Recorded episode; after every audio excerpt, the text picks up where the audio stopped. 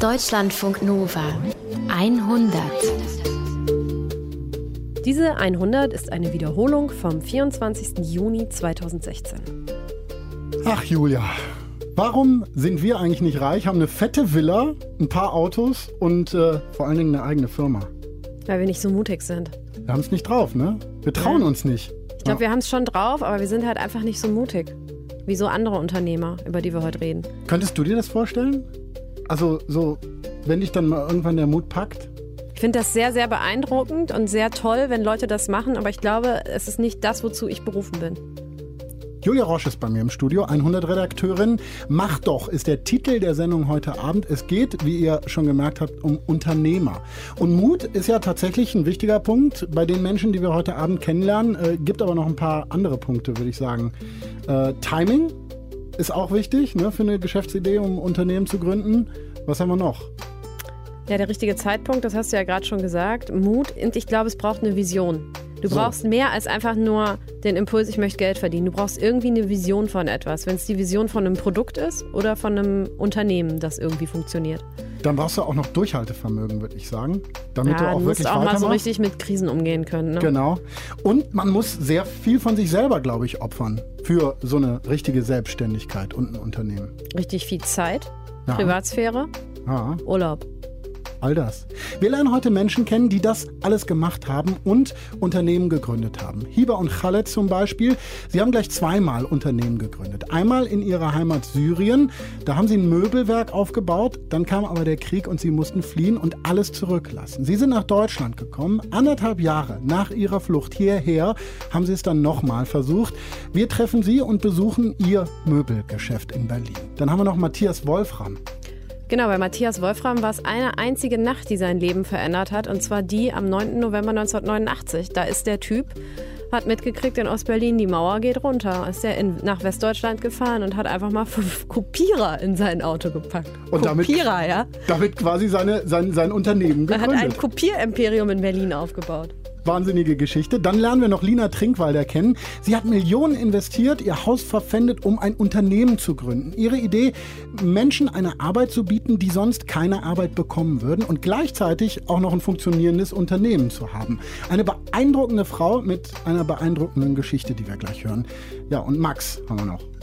Genau, der Max, der Max Reuter, ein Surfer. So ein ist richtiger, ne? 49 Jahre alt heute und sagt aber, wenn die beste Welle kommt, dann lasse ich alles stehen und liegen und stürze mich ins Wasser. Hat eine der größten Surfschulen in Portugal aufgemacht vor 20 Jahren, als er einfach gemerkt hat, die Wellen sind perfekt und dann noch die perfekte Geschäftsidee hatte. Das ist die 100 heute Abend am Mikro und total unternehmenslustig, Paulus Müller. Hi. Deutschlandfunk Nova. Nal al-Saidi hat ein syrisches Ehepaar in Berlin getroffen. Die beiden sind vor zweieinhalb Jahren als Kontingentflüchtlinge nach Deutschland gekommen. Gerade mal anderthalb Jahre später haben sie ein Möbelgeschäft aufgemacht und fahren dabei volles Risiko, das wenige, was ihnen nach der Flucht aus Syrien geblieben ist, auch noch zu verlieren. Viele Deutsche sagen ja, bist du verrückt, sowas zu gründen hier ein Unternehmen. Und du weißt überhaupt nicht nach zwei Jahren, ob du Aufenthalt kriegst. als Flüchtling in der Fremde ein Geschäft aufzumachen. Entweder ist das total verrückt oder unglaublich mutig. Hiba al-Basir ist vielleicht beides. Sie und ihr Mann Khaled Karimo verkaufen in Berlin syrische Gartenmöbel. Aus Vollholz. Schwer, gute Qualität, nicht ganz günstig. Ein Stuhl kostet schon einmal 230 Euro. Ein gewagtes Unternehmen in Deutschland, wo es doch an jeder Ecke eine Möbelkette gibt oder einen Baumarkt. Khalid und Hiba probieren es, auf eigenes Risiko. Für unsere Unternehmen oder für diese Firma hat kein Mensch von hier, von deutscher Seite beigetragen.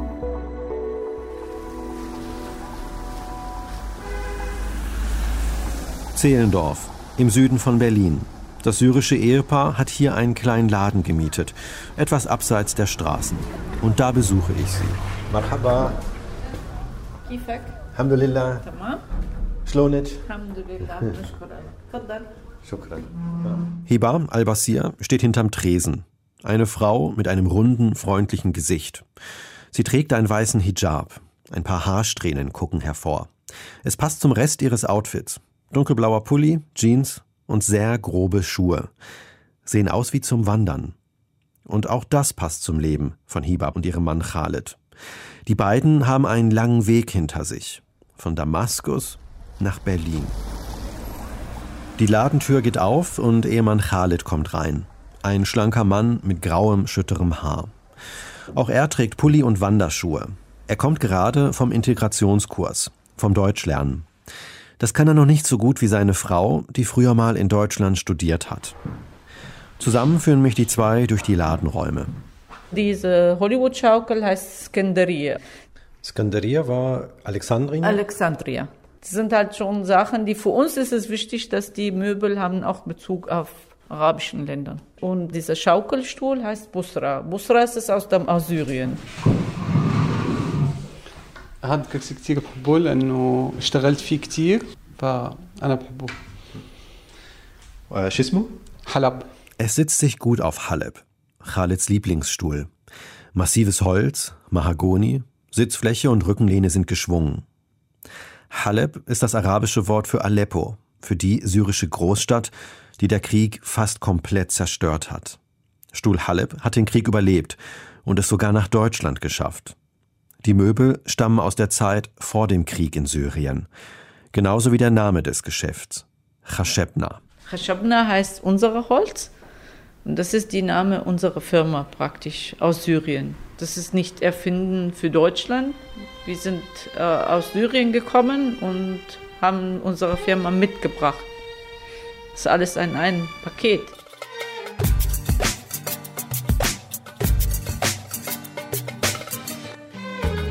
Am Rande von Damaskus, vor sechs Jahren. Hiba und Khaled führen ein glückliches Leben. Sie sind eine Familie, haben zwei Kinder und sind erfolgreiche Unternehmer. Er hat technisches Zeichnen studiert und die Firma vom Vater übernommen. Der hatte Kleiderbügel hergestellt. Genau zwei Modelle, erzählt Khaled. كان أنا عندي أقل شيء يعني 50 أو أكثر Er steigt in Papas Firma ein und krempelt den Laden um. Khaled entwickelt 50 neue Kleiderbügel und produziert sie. Zeitgleich kommen zum ersten Mal europäische Modeketten nach Syrien. Khaled stattet sie aus mit seinen Holzbügeln. Das Geschäft läuft gut. Aber Khaled will mehr. Mehr als Kleiderbügel. هاي العليات ممل جدا المفروشات بيعمل يعني فيه شغل أحلى بكتير Möbel machen ist viel schöner, findet er. Für seine Kinder zimmert er einen Spielplatz aus Holz. Dann baut er für Erwachsene Tische und Stühle für den Garten. 2008 kommt seine erste Kollektion auf den Markt. Holzgartenmöbel für die Besserverdiener. VIP-Leute. und das war schon ein guter Markt für uns. Zu diesem Zeitpunkt beschäftigt er 30 Angestellte. Und Ehefrau Hieber arbeitet mit im Marketing. Nebenbei haben sie auch noch eine Reitschule aufgebaut. Ein kleines Paradies mit ein paar Dutzend Pferden und einer saftigen Wiese.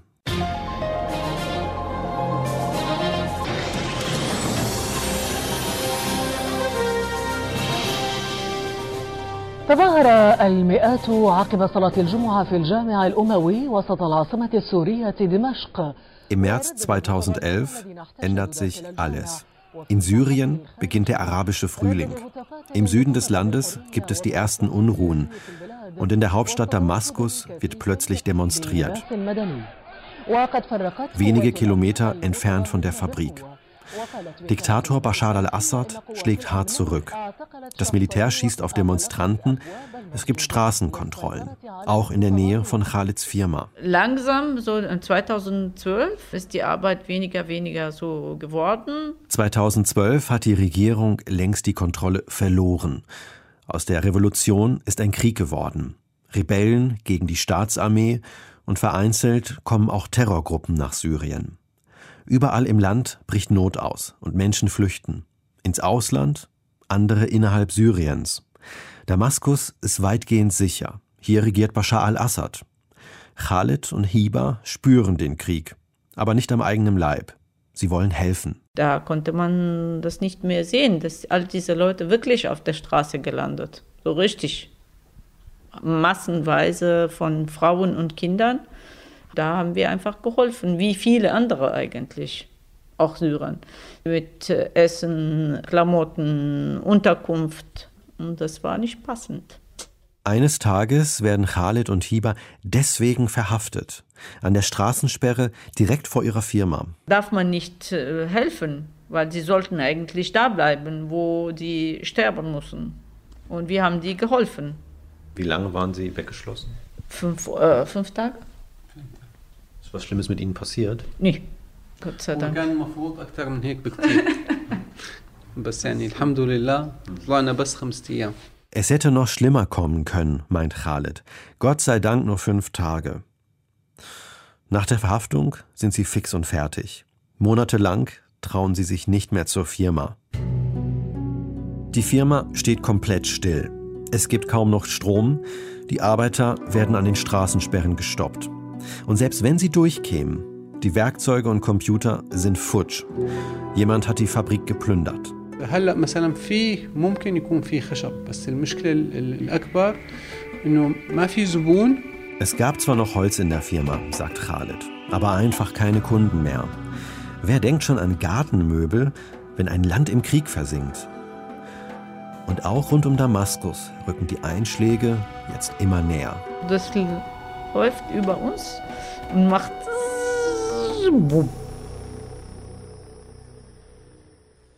Ein deutscher Freund organisiert, dass die Familie nach Deutschland kommen kann, als Kontingentflüchtlinge.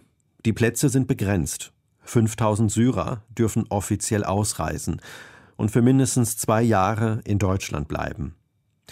Soweit sich die Lage in Syrien nicht verbessert hat. Da hat Khalid gesagt, Schluss. Wir müssen raus, wir müssen diese Kinder ein normales Leben anbieten. Die Familie packt ihre Koffer und steigt ins Flugzeug. Sie verlassen ihre Heimat und die eigene Firma. In Deutschland findet die Familie schnell Anschluss. Ein Bruder von Hiba lebt hier.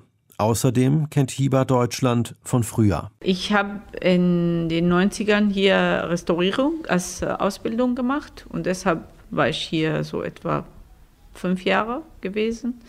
Deswegen kommt das, dass ich Deutsch spreche. Als Kontingentflüchtling bekommt sie in Deutschland sofort eine Arbeitserlaubnis. Ich habe nach drei Tagen von meinem Ankommen angefangen, im Museum zu arbeiten. Hiba, die gelernte Restauratorin, archiviert jetzt im Museumsbüro das syrische Kulturerbe und ihre Kinder kommen in der Schule unter. Nur Ehemann Khalid, der ja Fabrikbesitzer und Möbeldesigner ist, der hat nichts zu tun. Es ist einfach in unserem Leben beide, dass wir keine so Pause machen. Und es war auch hier genauso. Im Februar sind wir in der IHK gegangen. Äh, Die Angestellte bei ihr, wir waren, die hat gelacht.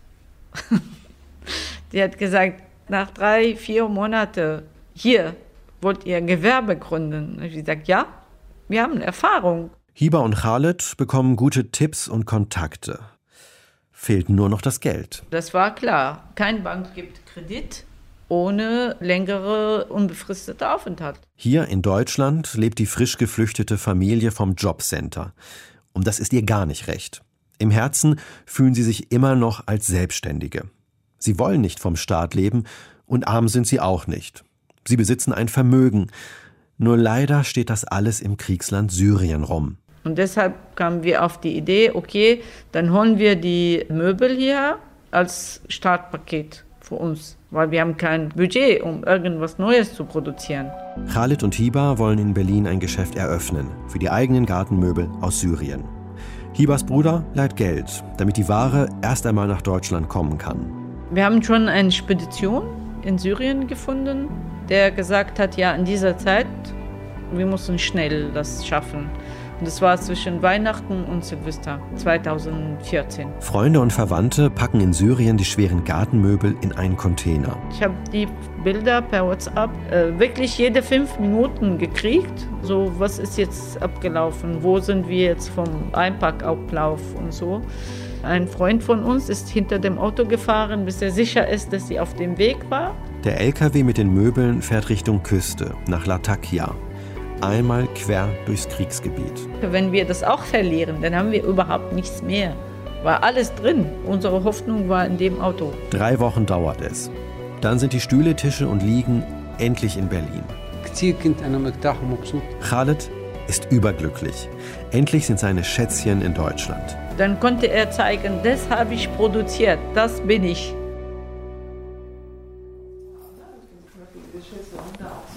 Khalid und Hiba machen den Möbelladen zunächst in Charlottenburg auf, in der Galerie einer befreundeten Künstlerin. Im März 2015 war das. Mittlerweile sind sie im Berliner Süden, in Zehlendorf. Dort haben sie endlich ihr eigenes Geschäft. Aber es läuft nicht. Wir sind wirklich jetzt beinahe zu schließen. Wir haben keine Ressourcen mehr. Die Miete ist sehr hoch. Wir haben jetzt nur einen Haufen Möbel, die wir gerettet haben aus Syrien. Das Lager ist voll, aber es ist nichts passiert. Leider. Wie ungerecht. Nach all dem, was Hiba und Khalid durchgemacht haben. Sie haben miterlebt, wie der Krieg die Heimat zerstört hat. Die eigene Firma wird ausgeraubt. Sie sitzen im Knast, kommen frei, verlassen Syrien und schaffen es sogar, diese verflixten Möbel nach Deutschland zu karren. Und jetzt soll hier Endstation sein? In dem Land, das Qualität, Holz und Handarbeit schätzt? Ich würde dem Ehepaar wünschen, dass es endlich diese Gartenmöbel verkauft bekommt. Nicht nur wegen des Geldes, sondern weil Tisch Haleb und Schaukelstuhl Bosra die beiden ständig an ihre Heimat erinnert. Am Telefon hat mir Hieber erzählt, dass sie immer traurig wird, wenn sie ins Lager geht. Dort stehen die Möbel ordentlich verpackt in Plastik und darauf eine feine Schicht Wüstenstaub aus Damaskus.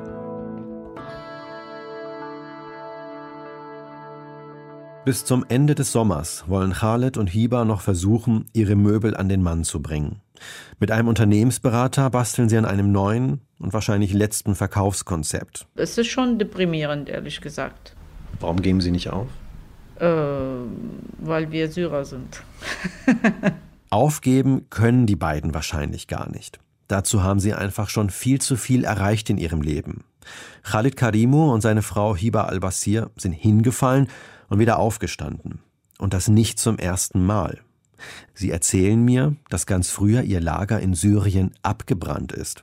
Sogar gleich zweimal. Das ganze Holz war weg und alle Möbel. Und beide Male haben sie die Fabrik wieder aufgebaut. Ganz ohne Versicherungshilfe. So etwas gibt es in Syrien einfach nicht. Beim ersten Mal hat Khalid gedacht, das ist Schicksal. Okay. Beim zweiten Mal auch. Ist halt das Werk Gottes. Dann fängt man nochmal von vorne an. Und dann erzählt Khalid noch von einem dritten Feuer, dem ganz großen. Er meint damit den Krieg in Syrien. Wenn der irgendwann einmal vorbei ist, beginnt auch dort der Wiederaufbau.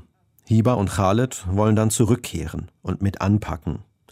Das wäre ihnen lieber, als in Deutschland Möbel zu verkaufen. Auf jeden Fall wollen wir nach Syrien. Und ich finde, dass jeder, der nach Syrien gehen kann, dann soll er nach Syrien. Wenn es Ruhe zumindest da sich befindet. Denn Syrien braucht uns, um, um wieder Syrien zu werden und nicht Deutschland. Nail al-Saidi war bei Hiba und Khaled im Möbelladen in Berlin. Die beiden haben anderthalb Jahre nach ihrer Flucht eine Unternehmensgründung in Deutschland gewagt.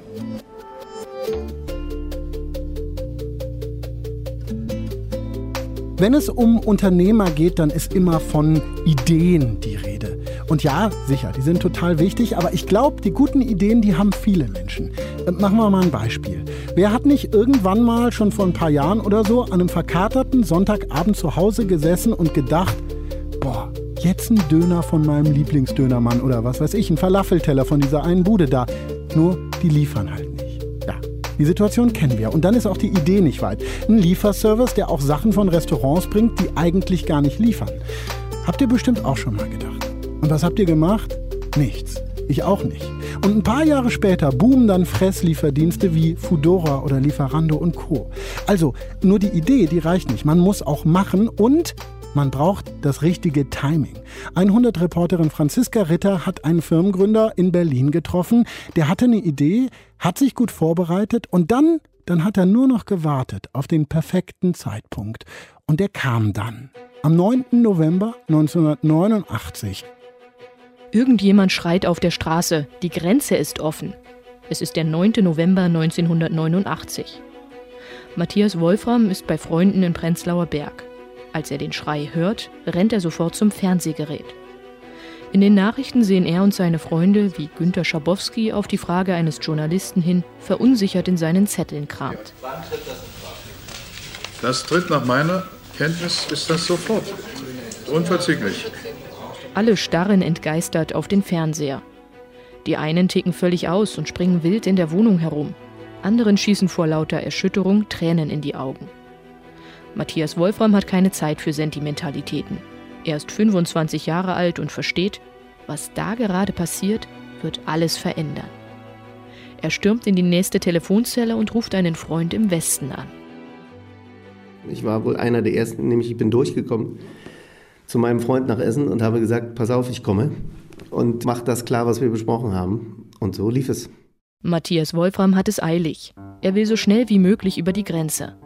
Nicht um sich sein Begrüßungsgeld abzuholen, nein, er will sein eigenes Geschäft aufziehen. Ich war geistig schon auf dem Wege, muss man sagen, und hatte auch schon eine gewisse Vorbereitung getroffen, ohne zu wissen, dass die dann natürlich an diesem Tag und zu dieser Stunde eintreffen. Seinen Plan trägt er da schon eine Weile mit sich herum. Ein paar Monate zuvor hat er Studenten aus dem Westen getroffen. Jusos, Falken, die meisten aus Essen. Nächtelang sitzen sie zusammen, trinken Bier und diskutieren über Politik. Gorbatschow hat in der Sowjetunion Reformen eingeleitet. Hunderte DDR-Bürger versuchen über Botschaften der BRD in den Westen zu fliehen. Sie spüren, dass sich etwas tut. Einer der Studenten bittet Matthias Wolfram, einen Artikel aus dem Spiegel zu kopieren. Dann mussten wir ihm erklären, kopieren bis morgen hier im Osten schwer, bis gar nicht möglich. Und dann fragten die, warum? Wie, wieso, weshalb, warum? Haben wir erklärt, es gibt eben keine Kopierer, das ist nicht öffentlich, man will nicht diese Menge an Vervielfältigung, die dann natürlich auch dazu führen, dass Dinge vervielfältigt werden, die man gerne kontrollieren will. Und in diesem Zusammenhang ist sozusagen die Geschäftsidee ein halbes Jahr vor Mauerfall entstanden. Einen Kopierladen in der DDR eröffnen. Matthias Wolfram wittert ein riesiges Geschäft. Mit technischen Geräten kennt sich der Elektromonteur aus. Doch das allein reicht nicht. Du musst der Erste sein, sagt er sich. In der Nacht vom 9. auf den 10. November 89 ist es dann soweit. Die Mauer ist offen. DDR-Bürger dürfen in den Westen reisen. Matthias Wolfram setzt seinen Plan mitten in der Nacht um. Er will nach drüben Kopiergeräte besorgen. Dafür braucht er ein großes Auto. Ganz praktisch, bin losgeflitzt, habe mir ein, ein Fahrzeug besorgt, ein größeres als das, was ich selber besessen habe, nämlich ein äh, Lada modernster Bauart, Kombi mit Dachgepäckträger und Anhängerkupplung und bin dann mit diesem Gefährt auch losgefahren, war sozusagen in dem ersten Schub mit drin am Grenzübergang Bornholmer Straße kommt er kaum durch. Überall liegen sich Menschen aus Ost und West weinend in den Armen. Nur ein Personalausweis brauchten wir vorzeigen und ich bin so von Glück. Ich kann meine Eltern heute das erste Mal seit langem wiedersehen. Wahnsinn, denkt sich der junge Mann und wird beinahe von Emotionen übermannt. Doch er muss weiter. Nach Essen, wo sein Freund, der in einem Copyshop arbeitet, alles vorbereitet hat. 500 Kilometer sind es bis zu seinem Ziel. Im Portemonnaie hat er 5000 Westmark, die Anzahlung für fünf gebrauchte Kopierer. Matthias Wolfram weiß, wie er im Schatten der Planwirtschaft an Westgeld kommt. Über die Jahre hat er Schein um Schein getauscht. Vier Ostmark für eine D-Mark. Immer wenn der Kurs günstig steht, schlägt er zu. Matthias Wolfram fährt die ganze Nacht hindurch. Im Morgengrauen erreicht er Essen. Er klingelt Büromaschinenmeister Krause, den Mann, der ein paar ausrangierte Kopiergeräte in seiner Werkstatt übrig hat, aus dem Bett und macht den Deal perfekt. Er drückt ihm sein Geld in die Hand und sagt: Vertrau mir, ich bringe dir den Rest wieder, wenn ich die nächsten Geräte hole. Und ich habe ihr sozusagen die Hälfte angezahlt. Matthias Wolfram zerlegt die Geräte, baut die Patronen aus, verstaut alle Einzelteile im Kofferraum, auf der Rückbank, einen Kopierer auf dem Beifahrersitz. Die Papierkassetten zurrt er auf dem Dach seines Wagens fest. Drei Stunden dauert es, bis er fertig ist. Dann geht es weiter, ohne Verschnaufpause. Gegen Mittag fährt er zurück gen Osten. Als er sich der Grenze nähert, bekommt er Angst. Was, wenn die Grenzer seine Kopiergeräte beschlagnahmen oder ihn nicht zurück in die DDR lassen? Ganz ehrlich, als ich losgefahren bin, hatte ich überhaupt keinen Gedanken daran verschwendet. Auf der Rücktour sehr, sehr wohl. Die Realität war dann eine völlig andere. Ich bin nicht mal eine Sekunde angehalten worden. Die Frage stand sozusagen in den Gesichtern, warum kommt ihr überhaupt noch zurück? Äh, ich wurde einfach nur durchgewunken und das war witzig. Als er Berlin erreicht, ist es dunkel. Er fährt den vollgepfropften Wagen in seine Garage, sichert die wertvolle Fracht mit einem zusätzlichen Schloss. Er hat es geschafft. Matthias Wolfram ist innerhalb von 24 Stunden von Ost-Berlin nach Essen gefahren und wieder zurück. Er hat fünf Kopiergeräte in einem Lader in die DDR geschleust. Jetzt braucht er nur noch Papier, Kunden und ein wenig Schlaf. Um 4 Uhr ist er wieder auf den Beinen, trommelt ein paar Leute zusammen. Gemeinsam wuchten sie die Kopiergeräte nach oben. In seinem Mietshaus war eine Wohnung frei geworden, mit nichts weiter drin als einem Ehebett und einem großen Schrank. Matthias Wolfram macht die Bude bei seinem Vermieter klar und improvisiert, so wie er es in der Planwirtschaft gelernt hat. Die Idee war dann die, die Schranktüren auszuhebeln und aufs Bett zu legen. Und damit hatte man eine vernünftige Arbeitshöhe und dort wurden dann die Geräte draufgestellt. Auf jeder Seite, also da, wo die Ehegattin liegt, zwei, auf der anderen Seite zwei und da, wo das äh, Kinderbettchen stehen würde, stand dann der fünfte und der stand auf dem Fußboden, weil halt nichts da war. Copy Center in der Chodo 16, wie seine Straße hier abgekürzt heißt. Matthias Wolfram schneidet die Wörter aus Zeitungspapier aus. Er klebt sie auf ein Blatt, unterstreicht die Anschrift rot, kopiert alles und hängt die Zettel mit Reißzwecken und Klebeband in der Gegend aus. Bevor er seinen Laden zum ersten Mal aufschließt, will er noch rasch Frühstücksbrötchen holen und Kaffee trinken. Und als ich zurückkam, standen Leute vor der Tür. Dachte mir, eigenartig, aber gut geht weiter rein. Und als ich die erste halbe Treppe hoch bin, es war in der zweiten Etage, wie gesagt, stand eine Schlange von Leuten, die gerne kopieren wollten. Ein Abzug kostet 50 Pfennig. Bürgerrechtler kommen, um Flugblätter zu kopieren. Leute von der Straße wollen Abzüge von ihren Ausweisen machen. Matthias Wolfram ist baff. Ein Copyshop mitten in Ostberlin. Vor zwei Tagen noch wäre das undenkbar gewesen. Kopieren verboten, die Stasi hätte ihn mitgenommen. Doch Matthias Wolfram hat keine Zeit darüber nachzudenken. Er steht in seinem Laden und hat alle Hände voll zu tun.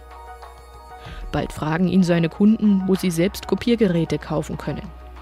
Manche Leute in der DDR haben noch nicht mal ein Telefon. Trotzdem sind Anrufbeantworter plötzlich gefragt. Damals war das etwas absolut Wesentliches, weil ein ordentliches Unternehmen hat halt einen Anrufbeantworter. Also habe ich Anrufbeantworter angefangen zu kaufen und zu verkaufen. Äh, dazu natürlich Faxgeräte und am Ende sämtliche Bürogeräte, die man sich so vorstellen kann. Die Planwirtschaft ist passé. Und Matthias Wolfram hat im richtigen Moment den richtigen Riecher. Er macht in den Monaten nach dem Mauerfall vier weitere Copyshops auf. 1993 übernimmt er eine Copykette in West-Berlin. Es war abenteuerlich auf eine bestimmte Art und Weise. Und es gingen Dinge, die heute gar nicht denkbar sind. Die Zeit sozusagen fünf Jahre nach dem Mauerfall und sozusagen bis zu 15 Jahren danach, das war noch ein nettes, entspannteres Arbeiten. Heute herrscht doch eine gewisse Aggressivität am Markt. Es wird einem definitiv nichts mehr geschenkt. Die Wolfram Unternehmensgruppe hat heute rund 50 Mitarbeiter. Sie stattet Behörden und Großunternehmen mit Bürotechnik aus. Jeder kommt mal in Situationen, wo es einfach nicht mehr weitergeht. Man steht sozusagen von der Mauer und muss darüber nachdenken, wie kommt man entweder drüber oder dran vorbei oder unten drunter. Und die Schnelligkeit, in der man diese Überlegung hat und auch die Umsetzung findet, ich glaube, die ist oft entscheidend. Die fünf Kopierer, die er seinerzeit in die DDR eingeschleust hatte, rangierte Matthias Wolfram übrigens kurze Zeit später aus. Er möbelte sie auf und verkaufte sie für 6000 D-Mark weiter. Däh, da sieht man mal. Angefangen hatte mit eben diesen fünf Kopierern, den ersten Copyshop in Ostberlin aufgemacht. Die Geschichte von Matthias Wolfram zeigt, eine simple Idee kann was werden, wenn das Timing stimmt. Es gibt immer wieder diese Menschen, da denken wir, wie machen die das? Wie ist dieses Pensum möglich? Menschen, die scheinbar in ihrem einen Leben irgendwie Platz für mehrere andere Leben Sina Trinkwalder ist so eine. Sie ist 38 Jahre und führt ein Textilunternehmen, in dem sie Menschen eine Chance gibt, die bisher keine hatten. Langzeitarbeitslose zum Beispiel, bildungsferne, arme Autisten, Ex-Häftlinge. Menschen, die sonst nirgends Arbeit finden würden. Davor hat Sina Trinkwalder schon zwei andere Leben geführt. Im ersten war sie Journalistin, im zweiten hat sie eine erfolgreiche Werbeagentur gemacht. Und wie gesagt, Sina ist gerade mal 38. Da kann also noch was kommen. Hallo, Hallo. Schön, dass du Zeit für uns gefunden hast. Total gerne. Bei all der Arbeit. Das sind die kleinen Inseln der Glückseligkeit, die ich mir dann zwischendurch gönne. Siehst du mal. Ich habe es gesagt, Journalismus, Werbeagentur, Unternehmerin. Wann hast du angefangen zu arbeiten, um das zu schaffen? Mit 13. Ich Warum? muss nur ganz lachen, weil, das, weil es halt in mir drin steckte. Ich bin damals ins Gymnasium gekommen und da fand ich die Schülerzeitung scheiße und bin dann in der fünften Klasse bereits Chefredakteur in der Schülerzeitung geworden. Da habe ich mir gedacht, hey, das macht Spaß. Wieso soll ich eigentlich Zeitung austragen? Ich schreibe sie. Ja. Und, und dann hast du direkt weitergemacht, hast das professionalisiert bis zur Mhm. Lokalzeitung? Genau, ich bin Mit wie vielen Jahren? Mit 13. Mit 13 Jahren? Ja, also ich habe lustigerweise beim Umzug vor kurzem meinen ersten Presseausweis wiedergefunden, der Augsburger Allgemeinen damals, wo man mein Geburtsdatum ein Jahr runterdatiert hat, weil 13 ist halt schon heftig und 14 klingt halt besser. Das heißt, jetzt nochmal, um das klar zu haben, du- du, du hast da richtig gearbeitet und auch schon richtig Geld verdient. Aha.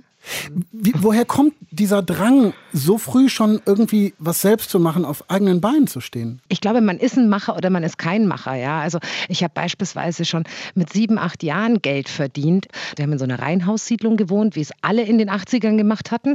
Und äh, Samstagvormittag haben dann die Nachbarn ihre Kinder bei mir abgeliefert für eine Mark damals. Und ich habe denen drei Stunden lang Rollschuhfahren beigebracht und sie quasi gecoacht, während die Eltern friedlich einkaufen gehen konnten. Also ich habe immer schon irgendwie was gemacht. Hast du das denn irgendwie von deinen Eltern mitgenommen, aus der Familie? Meine Eltern, das ist auch ein Unternehmer-Ehepaar, die sind auch selbstständig, ja, wobei das Einzelunternehmer waren, also die hatten keine Angestellten.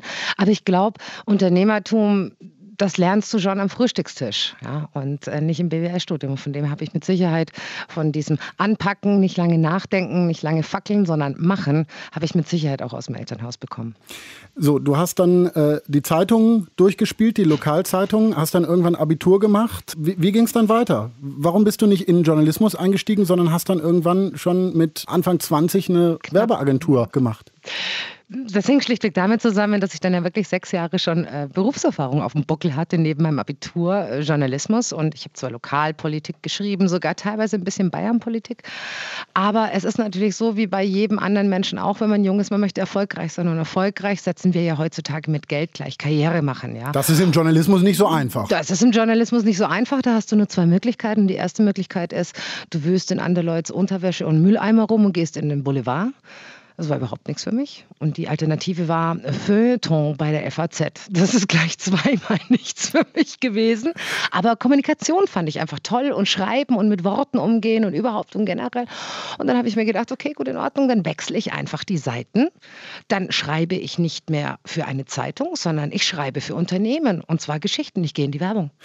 Du bist sehr erfolgreich gewesen. Wie lange hat es gedauert, bis du äh, mal richtig Geld zusammen hattest da mit der Werbeagentur? Ach ja, das ging dann relativ schnell, weil wenn man etwas macht, äh, was einem Spaß macht, dann kann man den Erfolg eigentlich gar nicht verhindern. Und aus dieser ursprünglichen Idee der kleinen Werbeagentur ist innerhalb von drei Jahren eine große international agierende Agentur geworden. Ich bin sehr, sehr viel um den Globus herum gechattet und habe für internationale Konzerne gearbeitet. Und das hat halt, ja, zehn Jahre insgesamt habe ich das gemacht, zehn Jahre kein Urlaub. Und da kommt dann ganz schnell ganz viel Geld zusammen, weil wenn du viel arbeitest, hast du keine Zeit, Geld auszugeben. Das war dann irgendwie ja mit äh, Mitte, Ende 20. Wie, wie war das denn mit deinen Eltern? Also wann bist du zu Hause raus? Haben die das überhaupt noch mitgekriegt? Nee, die haben nichts mehr mitbekommen, weil einfach Sympathie nicht, ich sage jetzt mal frech, mit der Geburt auf die Welt kommt. Und ich bin mit 15 bereits ausgezogen und habe dann mir eine eigene Wohnung genommen. Mit 15 geht doch eigentlich gar nicht. Naja, wenn du einen Job hast und Geld verdienst, geht das schon. Da, da fragt dann keiner mehr nach, wenn du Geld auf den Tisch legst. Meinst ich hatte damals auch wirklich großes Glück, dass ich einen Vermieter hatte, der ähm, fast schon väterlich war und, und seine Frau, die entgegen aller anderen Prognosen, ja komm, darfst du die Wohnung haben. Ich habe drei Monatsmieten damals vorausbezahlt und äh, dann war das wirklich ein wunderbarer Vermieter. Und der hat mich auch sehr unterstützt, das war überhaupt gar keine Frage. Und ich hatte auch wirklich Lehrer, die mich unterstützt haben, das muss man auch fairerweise sagen, weil ich habe ja unendlich viele blaue Tage gehabt. Ich habe die Kollegstufe zur Hälfte außerhäusig verbracht. Und da gab es aber keinen einzigen Lehrer, der mir irgendwie einen Vorwurf gemacht hat, sondern die haben halt am nächsten Morgen die Tageszeitung aufgeschlagen und sie sahen schon von unserer Mitarbeiterin Sina Riefle, damals hieß ich Riefle, oder aber mit dem Kürzel Siri, die wussten, die geht nicht feiern oder die macht keine Party, sondern die geht arbeiten.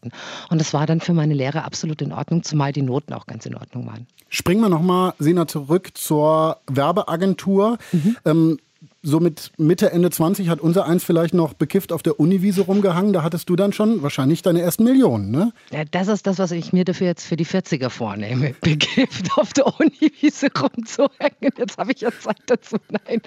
Ähm, ja, das war dann so der Moment, wo ich schon relativ viel Geld beieinander hatte und auch sehr, sehr viel Erfahrung und vor allen Dingen dann auch die Erfahrung, dass Geld scheinbar gar nicht alles ist, was so erstrebenswert ist. Ja, genau. Das wäre jetzt meine nächste Frage gewesen. Du hattest ganz viel Geld wahrscheinlich auch ganz viele Annehmlichkeiten, was weiß ich, äh, dicke Autos, äh, schöne Uhr, äh, was gehört da alles zu, ne? Was Dicke Wohnung. Ach, Schöne Uhr, schöne Uhren, du musst da schon im Plural sprechen. So. Dann fette Hüften, ähm, weil du natürlich jeden Abend im Drei-Sterne-Lokal fressen gehst. Dann brauchst du wieder ein größeres Auto, weil das kleinere für dich zu klein geworden ist. Also das summiert sich so nach oben. Dann brauchst du eine neue dicke Uhr, weil das Armband von der anderen schon einschneidet. Das ist schon so ein Kreislauf, einer, der einen belasten kann. Ja, natürlich. Da hat man ganz schön Probleme, wenn man Geld hat. Nee, aber ganz im Ernst, irgendwann kam ja dann dieser Cut. Irgendwann ja. kam es dazu, dass du gesagt hast, so nicht weiter, Agentur, viel Geld, alles schön. Ich will was anderes machen. Warum kam das? Ja, normalerweise ist es ja so, wenn du viel Geld verdienst in, in diesem Dienstleistungsbereich der Kommunikation und Werbung, ist es entweder Schmier- oder Schweigegeld. Und das war eigentlich ein längerer Prozess. Also es ging nicht von jetzt auf sofort zu sagen, ich muss da raus, sondern das wächst ja in einem selbst auch. Ich habe da auch ein paar Jahre gebraucht. So mit Mitte 20 habe ich wirklich angefangen, darüber nachzudenken, macht das Sinn, was ich eigentlich mache. Es ist nicht so gewesen, wie viele Frauenzeitungen schreiben. Und mit dem Moment, wo sie schwanger wurde und ihr Sohn auf die Welt kam, hat sie ihr Leben völlig auf den Kopf gestellt. Das ist Quatsch. Das war vorher schon der Fall, ja, dass es in mir ein bisschen brodelt und ich gesagt habe, ich habe da glaube ich, keine Lust mehr. Wann ist es denn übergebrodelt, wenn es gebrodelt hat? Denn irgendwann muss ja der Punkt gewesen sein, wo du wirklich gesagt hast, ich mache jetzt einen Cut. Das war 2009 im November. Da war ich bei einem Kunden in Wuppertal und ich hatte so Zeitschriften dabei. Und äh, da haben wir eine Kampagne gemacht und äh, ich habe die Zeitschriften, zwei Drittel der Zeitschriften am Bahnhof in einen Mülleimer geschmissen, weil, mein Gott, wer liest schon Belegexemplare, ja. Und dann hat neben mir ein Penner die Zeitschriften wieder rausgekramt aus dem dreckigen Mülleimer, sie in seine Jutetasche gestopft und ist einfach von dannen gezogen und hat die Gleise überquert. Und bis ich das geschnallt habe, verging erstmal ein bisschen Zeit. Und dann, dann habe ich ihm gezeigt, hey, ich habe hier noch zwei. Und er hat sich gefreut und ja, gerne, er kommt rüber. Nur war der halt nicht ganz so schnell bei Fuß. Und ähm, die Zeit, die er benötigt hat, um wieder zu mir zu kommen, da ist der ICE reingefahren und wieder rausgefahren.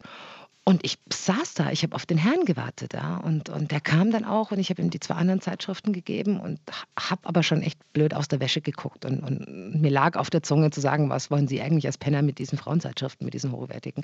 Das Interessante war, dass er das schon gemerkt hat, was ich fragen wollte und hat mit seinem Charme alles ja, der ganzen Situation die Peinlichkeit genommen und hat gesagt, ach, wissen Sie, ich, mich interessieren die Zeitungen nicht, sondern mich interessieren eigentlich nur die ersten Seiten, weil da vor Weihnachten immer so schöne Folien drauf sind, das glitzert so toll. Und meine Frau und ich, wir wohnen um die Ecke, wir sind obdachlos, wir haben da unser kleines Reich und da basteln wir unseren Weihnachtsschmuck. Dusch. Das war es dann eigentlich. Das hat es wirklich gebraucht, um für mich zu verinnerlichen, meine Fresse, was machst du eigentlich für eine Scheiße? Und der liebe Gott, gesetzt den Fall, es gibt ihn, weiß ja, dass ich ein wahnsinniger, sturer Dickschädel bin. Und der hat sich gedacht, nee, die eine Nummer reicht nicht, der schicke ich noch mal einen. So. Und dann bin ich mit dem Zug nach Augsburg gefahren und bis Stuttgart war ich mir sicher, jetzt weiß ich, was ich tun will. Ich möchte etwas Sinnvolles in meinem Arbeitsleben tun. Und ja. war wirklich äh, hellauf begeistert. Und in Stuttgart stieg ein älterer Herr zu mir ins Abteil. Heute weiß ich, dass er Glencheck trägt. Damals fand ich es ein ganz widerliches Karo. Ich muss auch ein bisschen kariert wirklich durchgeguckt haben, sodass er mich gefragt hat, was denn los sei. Und ich habe ihm so die ganze Geschichte erzählt, die Begegnung erzählt mit dem Penner. Natürlich auch sofort mein Resultat aus dieser Begegnung, was ich denn jetzt tun möchte. Ich möchte mich was Sinnvolles in meinem Leben und vor allen Dingen in meinem Arbeitsleben machen. Und ich habe eigentlich erwartet, dass der ältere Herr dann sagt, wow, toll, Ja, jetzt sind genau. Sie noch nicht mal 30 Jahre alt und Machen haben schon so eine. Erkenntnis, andere brauchen da 60 Jahre für, großartig. Und was hat der Kerl gesagt? ja, das sind Dinge, die vergisst du nicht. Dann sagt er, das ist der größte Scheißdreck, den er in seinem ganzen Leben gehört hat, in seinem breiten Schwäbisch. Und ich sage, bitte was? Genau, was, ja? was, was macht man daraus? Also da Äh, ist man doch erstmal völlig vom Kopf Ich war, gestoßen. ich, ja, ich, ich war völlig perplex, weil ich eigentlich wirklich ein Lob erwartet hätte für meine Erkenntnis. Und dann hat er mir aber auch die Antwort gegeben und die Erklärung. Er hat gesagt, es ist völlig egal, ob für Sie etwas Sinn in Ihrer Arbeit macht. Wichtig ist, dass das, was Sie tun, relevant für die Gesellschaft ist. Und wenn es darüber hinaus auch noch Sinn für Sie macht, ist es eine Win-Win-Situation. Und das war die Begegnung, die letzten Endes dann mein gesamtes Umdenken, mein Aussteigen und mein Engagement in einen völlig anderen Kanal Es hat hat. zur Gründung eines neuen Unternehmens geführt. Wie, Textil, wie, ka- wie kamst du da drauf?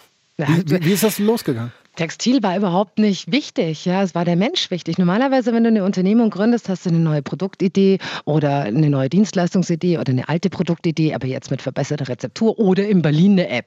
Ganz. Ja, so. Ähm, meine Idee war, was für Menschen zu machen. Menschen, die kein Schwein mehr braucht. Ja. Da bin ich eigentlich drauf gekommen, weil ich mich ja gefragt habe, was heißt denn eigentlich relevant für die Gesellschaft? Was ist denn relevant für die Gesellschaft?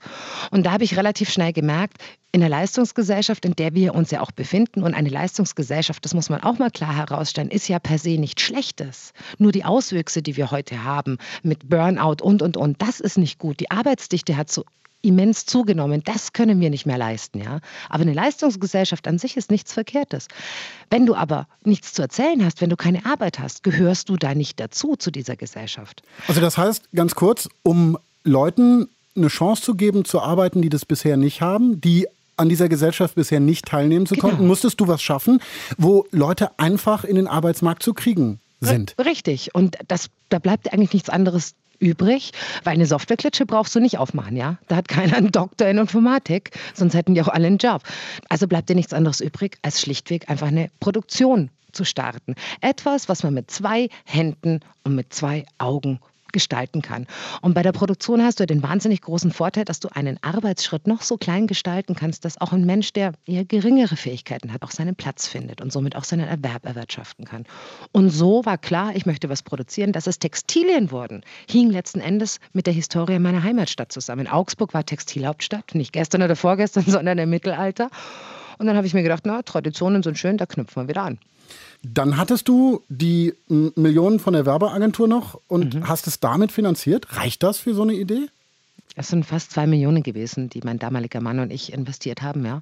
Alles, was wir hatten. Es war dann noch nicht, es hat noch nicht ganz gereicht. Ich habe dann noch meine Wohnung verpfändet für die Miete da allen, weil ich einfach daran geglaubt habe und nach wie vor daran glaube. Und ähm, das ist auch Unternehmertum. Man muss Risiken eingehen, wenn man den inneren Drang hat, einer Idee nachzugehen. Mir ist auch Geld scheißegal. Ja. Mir geht es darum, dass wir mit diesem Geld was Tolles machen können.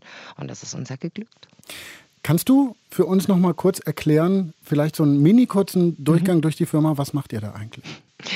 Also da sitzen 150 Festangestellte, unbefristet Festangestellte Kolleginnen und Kollegen, die allesamt vorher keine Erwerbstätigkeit hatten. Und wir machen Bio-Baumwolltaschen, also diese Einkaufstaschen, die ihr vielleicht kennt bei Supermärkten und bei Drogeriemärkten.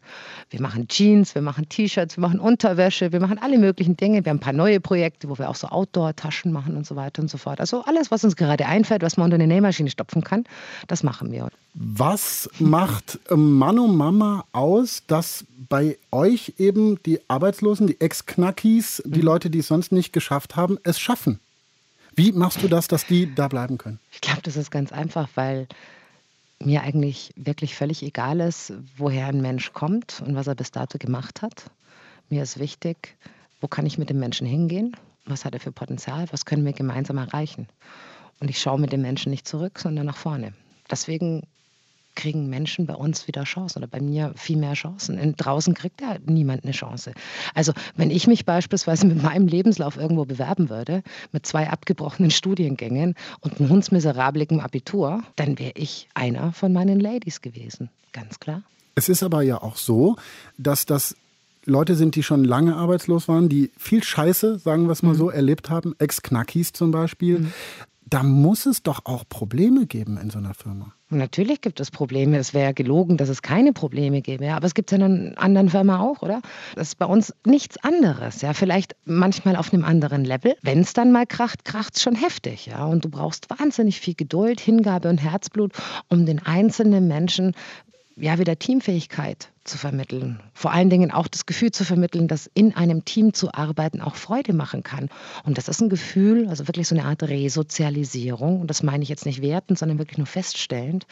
Ähm, das muss man den Menschen erst wieder beibringen, lehren und vor allen Dingen vorleben. Mit ganz, ganz viel Geduld. Sina, Zeitung, Werbeagentur, du warst irgendwie immer unterwegs, immer von da nach da, hast dich verändert, bist du jetzt angekommen? Oh Gott, wenn ich angekommen wäre, äh, wäre das für mich ganz, ganz schlimm. Was mache ich denn dann?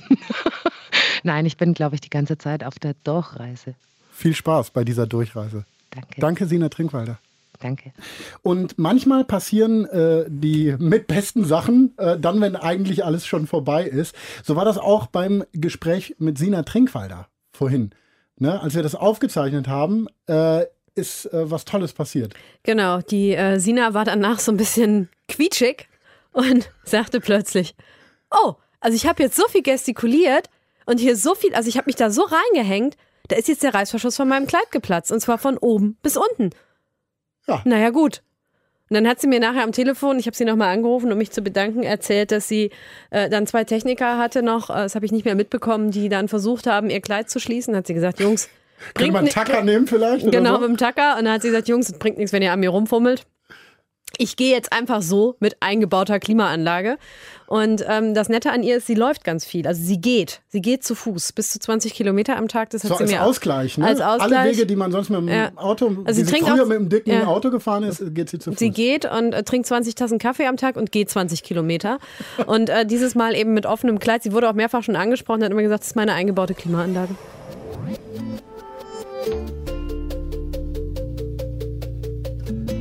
Nö, da hätte ich jetzt nichts gegen. Peniche in Portugal. War nie da, hab aber Bilder gesehen. Knallblaues Wasser, weiße Sandstrände. Ach so, und für die nächste Geschichte natürlich ganz wichtig, Wellen. Also nicht einfach nur Wellen, Wellen, sondern richtige Wellen, große Wellen, surfbare Wellen.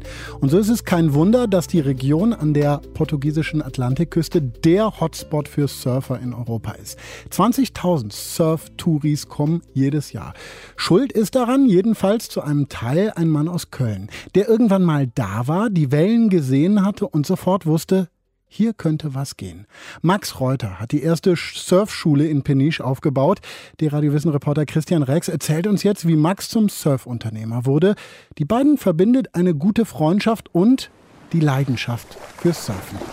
Als ich vor 20 Jahren meinen ersten Trip nach Peniche mache, ist dort nicht viel los. Endlose, menschenleere Strände. Nur hier und da sind vereinzelt andere Surfer im Wasser. Die meisten von ihnen sind genau wie ich im Bulli unterwegs. Als ich kürzlich wieder dorthin fahre, traue ich meinen Augen nicht. Aus den Orten Peniche und Baleal, vor allem Baleal, ist die Surfhauptstadt Europas geworden. Das größte Surfcamp mit den meisten Gästen 80 pro Nacht in der Saison gehört meinem Freund Max Reuter. Gäste bewerten es bei TripAdvisor fast nur mit ausgezeichnet oder sehr gut. Wir sind jetzt hier in meinem Surfcamp, dem Maximum Surfcamp. Als ich hier angefangen habe, 99, da gab es hier fünf Apartments. Dann haben wir im Laufe der Jahre aufgestockt, hier immer mehr Apartments. Das heißt, das ganze Ding ist jetzt komplett zweistöckig. Wir haben hier einen kleinen Surfshop vorne. Man kann grillen. Kann grillen. In der Mitte sind. Bänke, man kann draußen sitzen. Eine riesengroße Sonnenterrasse hier oben. Und die Garage, die haben wir zu einer Lounge umgebaut. Max war der Erste, der hier in Baleal ein Surfcamp aufgemacht hat. Er führt mich rum. Gerade ist nicht viel los. Alle Gäste sind mit den Surflehrern zum Strand unterwegs. Das Wichtigste ist, dass du natürlich direkt am Meer bist. Also du bist halt hier in drei Minuten am Meer unten. Und wir können ja gerne mal auf die Terrasse hochgehen. Von hier oben sehen wir, warum die Region so perfekt zum Surfen ist. Zwei Halbinseln, die die Strände vor Wind schützen, die von Peniche im Süden und die von Baleal im Norden. Bei Nordwind gehen die Surfer auf die Südseite und bei Südwind umgekehrt. Denn Surfer bevorzugen Wind, der vom Land aufs Wasser bläst, weil er das Wasser glatt macht und die Wellen perfekter brechen lässt. Für Surfer gibt es hier in der Gegend quasi immer einen Ort, wo die Wellen gerade perfekt sind. Keiner dieser Surfspots ist mit dem Auto mehr als eine Viertelstunde entfernt. Max hat dieses Potenzial schon vor über 20 Jahren erkannt. Wir fahren auf die Südseite von Peniche, zu dem Strand, wo mit Max und Peniche alles anfing. Wir laufen über die Düne und sehen super heftige Wellen. Jetzt sind wir gerade in Supertubes. Das ist halt so die bekannteste Welle von vielleicht sogar von ganz Portugal. Und hier findet auch die Weltmeisterschaft statt im, im Oktober. Ich würde jetzt mal gerade sagen, die größten Wellen. Da sitzt einer sitzt im Wasser. Vorne weiter sind Fotografen. Ich würde mal sagen, die Faces die haben jetzt so vielleicht vier bis fünf Meter. Das heißt, wenn der gleich eine Welle kriegen sollte, der Typ, dann kann er sich aufrecht in die Tube reinstellen mit den Händen nach oben und hat nochmal ein bis zwei Meter Platz darüber. Wann immer Max gute Wellen sieht, sehe ich in seinen Augen dieses Leuchten, diese Gier, die typisch ist für Surfer. Er lässt für einen guten Surf alles stehen und liegen. Obwohl Max mittlerweile 49 ist, ist er in der Hinsicht wie Mitte 20 geblieben. So wie damals, Anfang der 90er Jahre, als Max zum ersten Mal hier in Portugal surft. Er ist mit Freunden aus Köln im Bulli unterwegs. Damals surft er noch nicht so gut wie heute und wird von den Wellen in Super Tubosch gut durchgespült. Aber trotzdem ist die Begeisterung da und die Erkenntnis, hier in Baleal Peniche, da geht was. Surfcamp, Surfschule gab es da nicht so richtig. Es gab einen und der hatte so eine, Strandbar mit Surfschule und die waren aber nur an dieser Stelle. Hier in Peniche, hier gibt es ja 20 Kilometer Strand und hier gibt es ja so viele verschiedene Spots. Und meine Idee war halt dann jeden Tag da reinzufahren, wo die Wellen halt am besten sind. Das Rumfahren. Und das hat halt keiner gemacht. Auf die Idee kam keiner. Nach dem Portugal-Trip fährt Max Reuter mit der Idee im Kopf zurück nach Köln. Er will sein Foto- und Videostudium an der Kunsthochschule in Düsseldorf fertig machen. Um sich seine Reisen zu finanzieren, arbeitet er als Bühnenbildner beim Fernsehen. Im Winter 1995 ist er in Indonesien unterwegs, surft auf der Insel Sumbawa. Super perfekte Wellen, super, super gechillt alles. Jeden Tag super perfekte Wellen gesurft und nur wir ganz alleine. Und dann hast du natürlich auch viel Zeit nachzudenken und dann habe ich halt überlegt, was ich mit meinem Leben mache. Ich habe nichts zu verlieren, ich versuche das mal, ich gehe mal nach Portugal. Mach es einfach, riskier's, mach es, versuch's. Wenn es schief geht, wenn es nicht klappt, dann hast du nichts zu verlieren. Wenn du Dinge machen willst und die niemals machst, dann wirst du niemals froh sein und niemals glücklich sein. Das ist das Allerwichtigste. Und Max macht es. Er entscheidet sich, seine Surfcamp-Idee in Baleal auszuprobieren. Ich finde das total mutig, denn er hat kein Startkapital. Aber vor allem gibt es zu der Zeit 1996 überhaupt noch nicht den Surfmarkt, den es heute gibt. Es gibt kaum Surftouristen damals. Aber Max hat diese Vision, dass er mit einem Surfcamp Geld verdienen könnte. Im Frühjahr 1996 leiht er sich von seiner Mutter 2000 Mark. Er fährt mit dem Bulli nach Portugal, mietet in Baleal ein kleines Haus, in das man zehn Betten stellen kann. Er ordert zehn Surfboards bei einem lokalen Surfbrettbauer und zehn Neoprenanzüge. Er fährt dann noch einmal zurück nach Deutschland und schaltet eine Anzeige im deutschen Surfmagazin, das erst seit kurzer Zeit erscheint. Es hatte vielleicht noch 500 Mark oder sowas übrig. Und mit den 500 Mark bin ich dann nach Portugal hier runtergefahren. Wirklich auf volles Risiko. Musste ich halt dann darauf hoffen, dass Leute buchen. Dann kamen auch wirklich die ersten Buchungen rein, die ersten Anzahlungen kamen rein. Das heißt, da war ich halt hier in Portugal, war komplett blank und dann auf einmal flossen ein paar hundert Mark auf mein Konto. Von dem Geld konnte ich dann die Miete zahlen und ich konnte die Boards zahlen und ich konnte die Neoprenanzüge zahlen. Max macht im ersten Jahr so ziemlich alles selbst. Er gibt jeden Kurs, er fährt die Leute durch die Gegend, kümmert sich um das Material. Nur das Kochen für die Gäste übernehmen die Leute, von denen er das Haus mietet. Es lief ja ziemlich gut von Anfang an, also auf volles Risiko gesetzt und ja, es hat halt funktioniert. Also habe die Saison mehr oder weniger überlebt, war total happy natürlich. Dann hatte ich damals, da gab es ja noch kein Internet und nichts, das war 96. Und dann habe ich dann damals so ein Postbuch und da konnte man, glaube ich, anrufen mit so einer Geheimnummer und seinen Kontostand durchgeben lassen können. Und dann hatte ich dann 11.000 Mark auf meinem Konto am Ende der Saison. Das, ich konnte das gar nicht glauben. Die erste Saison dauert von Juni bis Oktober 1996. Max geht mit 2000 Mark an den Start. Am Ende sind 11.000 Mark auf dem Konto. Sein Konzept geht auf. Er ist jetzt Geschäftsmann und hat Bock weiterzumachen. Den kommenden Winter hält sich Max wieder mit Jobs als Bühnenbauer in Deutschland über Wasser und im Frühjahr 97 startet er in seine zweite Saison in Baleal. Im zweiten Jahr kommen doppelt so viele Gäste wie im ersten und im dritten Jahr wieder doppelt so viele wie im zweiten. Aber alles, was er einnimmt, investiert er in bessere Boards, bessere Neos, und im vierten Jahr 1999 zieht er um in die Location, in der das Camp immer noch ist und baut Jahr für Jahr neue Apartments an. Am Anfang können 20 Surfschüler im Maximum Surfcamp übernachten, heute sind es 80. 99 war der erste richtig große Push. Da hatten wir auf einmal eine Teilnehmerzahl, mit der hätte ich nie gerechnet. Und da hatte ich schon gedacht, boah, jetzt geht's richtig los. Und danach war es so, dass es zwar jedes Jahr gewachsen ist, aber nicht so viel, was auch dann anfing, dass auf einmal so ab 2000 viele neue Surfcamps dazu kamen. Aber wie, wie fandest du das? Hast du gedacht, kommen da jetzt irgendwelche Hans Würste vorbei, die meine Idee kopieren und nehmen mir die Gäste weg? Oder was hast du gedacht? Ja, klar, natürlich. Es war so ein bisschen, jemand klaut dein Baby. Habe ich zuerst mal gedacht. Auf der anderen Seite habe ich gedacht, ja gut. Lässt sich eh nicht verändern. Lässt sich eh nicht verändern. Wenn nicht der es macht, dann macht es jemand anderes. In diesem Moment zeigt sich Max Talent als Unternehmer, der im richtigen Augenblick an den richtigen Schrauben dreht. Surf-Business, das wächst halt hier. Und du musst ja immer allen voraus sein, damit du sag mal, konkurrenzfähig bleibst. Es gibt in Peniche und Baleal mittlerweile 30 Surfcamps.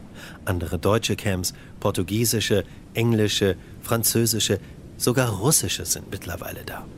Alle haben Max Idee kopiert. In der Saison von Juni bis Oktober bringen die Camps täglich mehr als 600 Surfschüler an die Strände. Dazu kommen die Surftouristen, die nicht in den Camps untergebracht sind, und auch noch die einheimischen Surfer. Um den Schülern trotzdem gute Bedingungen zum Lernen garantieren zu können, sprechen sich die drei großen Surfcamps jeden Tag ab, wer wann wo mit den Kursen ins Wasser geht. Also ich habe halt vor ein paar Jahren gedacht, dass hier so ein Business-Stillstand erreicht worden ist. Das war vielleicht so die Zeit, so als die Weltmeisterschaft zum ersten Mal hier war. Aber ich glaube, dass durch diese Weltmeisterschaft, die jetzt, die ist jetzt zum vierten Mal hier gewesen, ist der Boom, der fängt, glaube ich, jetzt gerade erst an. Aber ich glaube, was sich in den letzten 20 Jahren jetzt hier entwickelt hat, so schnell wird sich das in den nächsten fünf Jahren hier alles weiterentwickeln. Hier werden gerade viele so Surf-Hostels und Restaurants und sowas, das wird alles gebaut. Und ich glaube, das wird immer mehr zu so einer Surf-City. Wow. Jetzt droppt er gerade ja, in die Welle rein. Droppt da eine Bombe. Ah. Ja genau richtig gemacht. Ne? Wow, wow, wow. Aber du kannst ja hier das ganze Jahr über surfen. Und du hast halt im Sommer natürlich diese ganze Party-Surf-Fraktion, aber ich glaube, hier sind so viele Leute, die auch gerne ein bisschen extremer surfen wollen und das ist halt hier im Winter. 50.000 Leute kommen jedes Jahr, um die Surf-WM zu sehen. Ich finde es so krass, dass gerade Surfen so ein Geschäft geworden ist. Surfcamps, Surfklamotten, Surfen in der Werbung, ohne den Surftourismus wäre die Region Baleal Peniche im kriselnden Portugal finanziell am Ende. Sonst gibt es dort nur Fischerei. Dabei ist Surfen eigentlich ja eine Lebenseinstellung, eine romantische Flucht ins Wasser, weg vom Kommerz, weg von der marktwirtschaftlichen Realität. Max vereint beides. Er verdient sehr gut mit dem Surftourismus. 20 Jahre nachdem er angefangen hat, ist sein Camp immer noch das erfolgreichste. Er hat ein schickes Haus mit Meerblick, kann sich eigentlich alles kaufen, was er will. Aber andererseits ist er dieser jung gebliebene Surfverrückte, mit dem ich mich so gerne in die Wellen stürze. Man lebt nicht nach der Uhr, du lebst nach den Gezeiten hier. Du hast nicht 7 Uhr morgens, 8 Uhr abends, 3 Uhr mittags. Es ist einfach nur, ja, wir haben jetzt High Tide, wir haben jetzt Mid Tide, wir haben Low Tide. Wenn ich jetzt zum Beispiel äh, Forecast checke und ich weiß, dass jetzt morgen früh bis um 7 Uhr sind gute Wellen, gehe ich nicht arbeiten, dann gehe ich natürlich erstmal surfen. Das ist das Wichtigste, deswegen ist man ja hier. Und wenn ich jetzt weiß, dass um drei Uhr mittags gute Wellen sind und dann will einer einen Termin machen, dann geht das nicht. Das ist keine Diskussion. Natürlich hat nur er als Boss diese Freiheit. Wenn Max surfen geht, halten andere für ihn im Camp die Stellung. Dafür hat er zehn Angestellte. In der Hochsaison arbeiten sogar an die 40 Leute für ihn. Aber wenn er nicht surft, entwickelt er immer neue Geschäftsideen. Als letztes Jahr die Anzahl der Gäste das erste Mal rückläufig ist, renoviert er das ganze Camp, verpasst dem Laden einen neuen Look, tauscht alle Neoprenanzüge, alle Boards aus und entwickelt neue All-Inclusive-Pakete für die Gäste. Das Ergebnis? Dieses Jahr ist das Camp seit Mai komplett ausgebucht. Das Camp steigt in den Internet-Rankings auf Platz 1 und gleichzeitig entwickelt Max neue Visionen. Ich glaube, dass halt, dass dieser ganze Surfmarkt und Surfcamp-Markt, dass der sich ständig verändert, weil der entwickelt sich auch ständig weiter.